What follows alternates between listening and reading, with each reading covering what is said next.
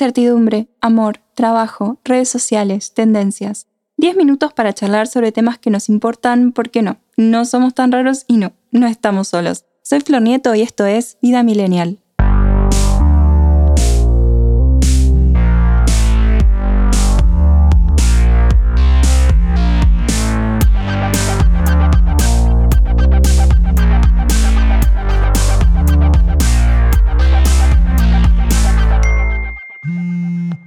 Hola millennials, ¿cómo están? Bienvenidos a un nuevo episodio de este podcast original de ADN Sur. Hoy vamos a hablar sobre qué onda el lenguaje inclusivo, de qué se trata, para qué se usa y por qué le molesta tanto a tanta gente. Un tema bastante polémico, pero también súper raro que sea tan polémico, ¿no? O sea, sabemos que el lenguaje es una construcción social, que no es algo que exista en la naturaleza, sino lo inventó el hombre para comunicarse, que por eso en español decimos hola, en inglés hello, en alemán aló, en croata bok, en italiano ciao y podemos seguir forever. Que según los que estudian semiología no hay nada en una silla que indique que deberías llamarse silla. O sea, es una combinación arbitraria de letras que fueron inventadas, que las civilizaciones antiguas tenían otras formas como los jeroglíficos egipcios, ¿no? Y que el lenguaje como las formas de comunicarse y las palabras fueron cambiando y los seres humanos lo fueron adaptando a lo largo de su historia como les queda mejor o suponían que les quedaba mejor. En América Latina, sin ir más lejos, el idioma original sería el de los pueblos originarios y no el español o el portugués según si colonizaron los españoles o portugueses. Lo mismo con Estados Unidos y el inglés, y así podríamos seguir para siempre porque el lenguaje es algo que cambia todo el tiempo. Lo mismo las palabras, Google, Twitter, Facebook, Instagram, selfie, podcast, son términos que hace años no existían y la Real Academia Española no había incorporado, pero ahora sí. De hecho, estos neologismos son de los más utilizados y no necesariamente está mal. Si sabemos que el idioma cambia, que el lenguaje evoluciona con la sociedad porque es algo completamente arbitrario y cultural, entonces, ¿por qué habría de molestar tanto el lenguaje inclusivo si sigue la misma lógica?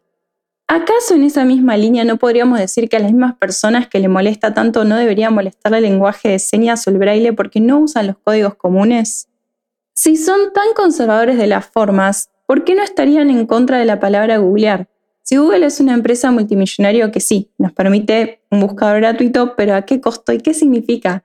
Lo mismo Meta con Facebook, Instagram o WhatsApp, que básicamente sabe todo de nosotros. Esa gente dice, te mando un mensaje por WhatsApp o te mando WhatsApp. Agenda mi número telefónico o te paso mi WhatsApp. Y ni hablar MP, Inbox, Nude, Pack, etc. ¿O le jode solo cuando implica la libertad de las personas de no identificarse con los géneros establecidos? Porque parece, parece que todo lo que tiene que ver con la libertad individual jode más.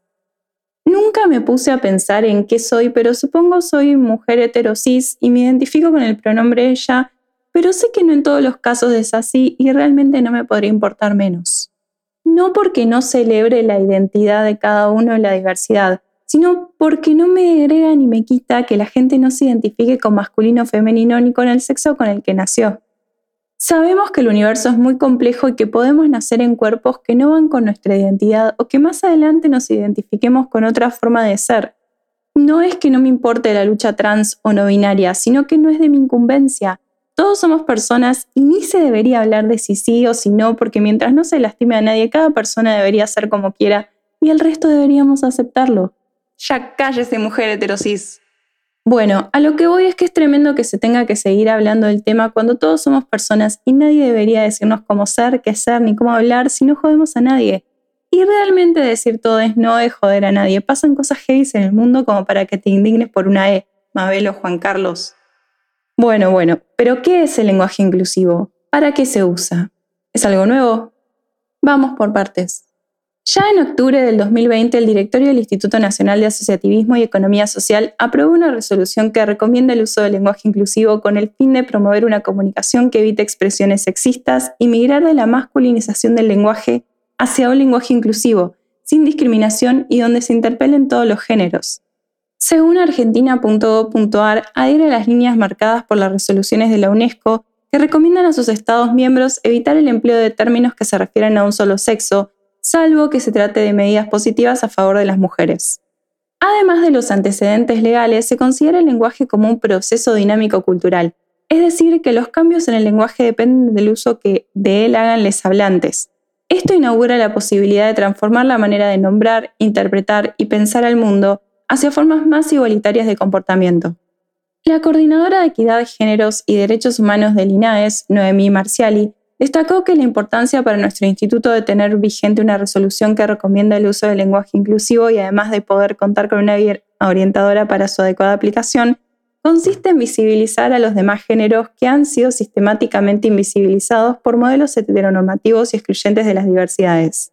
A su vez, permitirá consolidar un camino hacia el trato igualitario, en principio mediante las comunicaciones y el diálogo dentro de nuestro instituto entre los trabajadores y en sus relaciones con las entidades mutuales y cooperativas.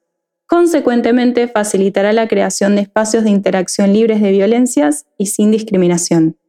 Saidach Maruk, vocal de Linares por el Estado Nacional y coordinadora de la Comisión Técnica de Géneros y Diversidad, explica que el lenguaje con el que nos comunicamos y nos relacionamos comporta sentidos que reflejan las desigualdades entre los géneros y naturalizan la exclusión y la discriminación. En nuestro país en los últimos años hubo importantes avances en materia de derechos de las mujeres, las diversidades sexuales y de género. Para que la igualdad jurídica se transforme en igualdad efectiva, es necesario transformar las prácticas sociales. El sentido de esta resolución es transformar y fomentar el fortalecimiento de la igualdad entre los géneros y de la lucha contra la inequidad.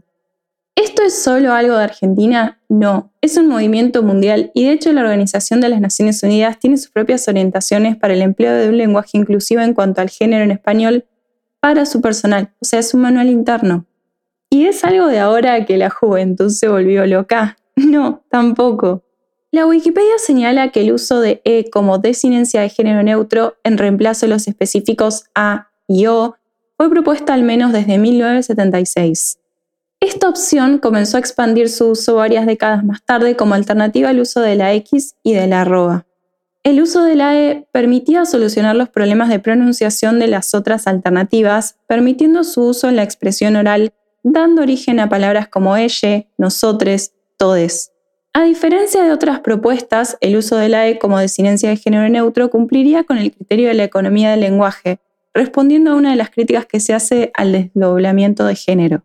¿Ser feminista significa estar de acuerdo con esto? No, porque inclusive existen ramas radicales que dicen que esto invisibiliza a las mujeres. Yo qué sé. Pero, ¿y por qué molesta tanto? Laura Zulián le preguntó a la activista, psicóloga y coordinadora de la Consejería de Género de la Secretaría de Bienestar de la Uncuyo, Aleida Llanes, y le respondió que le parece que lo que está detrás es que el lenguaje inclusivo apela a un cambio de estructura y de un sistema de creencias que vertebra nuestra sociedad. Dice que no es una minoría, hablamos de algo que vertebra y el lenguaje es un campo de batalla.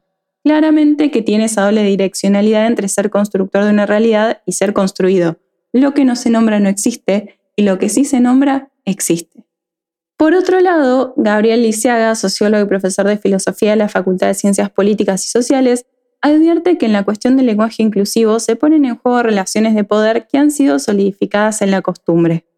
Dice que hasta ahora los hombres podían nombrar a todo el mundo y las mujeres se pueden nombrar a ellas, pero las disidencias no pueden ser nombradas ni por ellas mismas ni por nadie, el uso de la letra E permite que todos sean nombrados.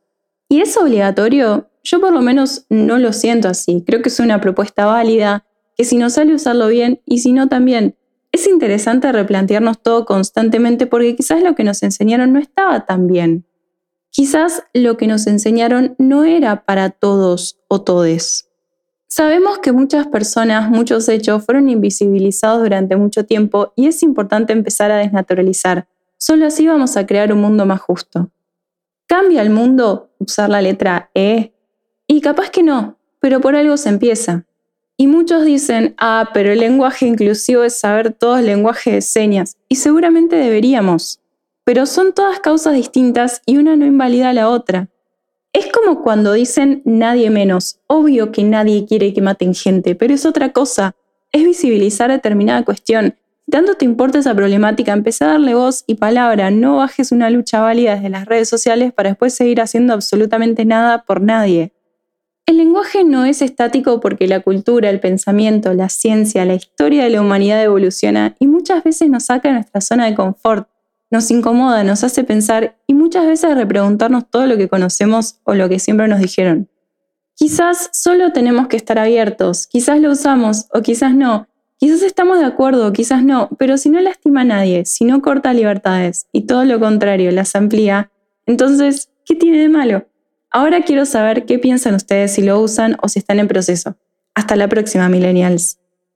Si te gustó este podcast, seguilo. Si querés dejar algún comentario o proponer un tema, podés buscarme en www.adnsur.com.ar y en mis redes sociales. Muchas gracias por escuchar y hasta la próxima.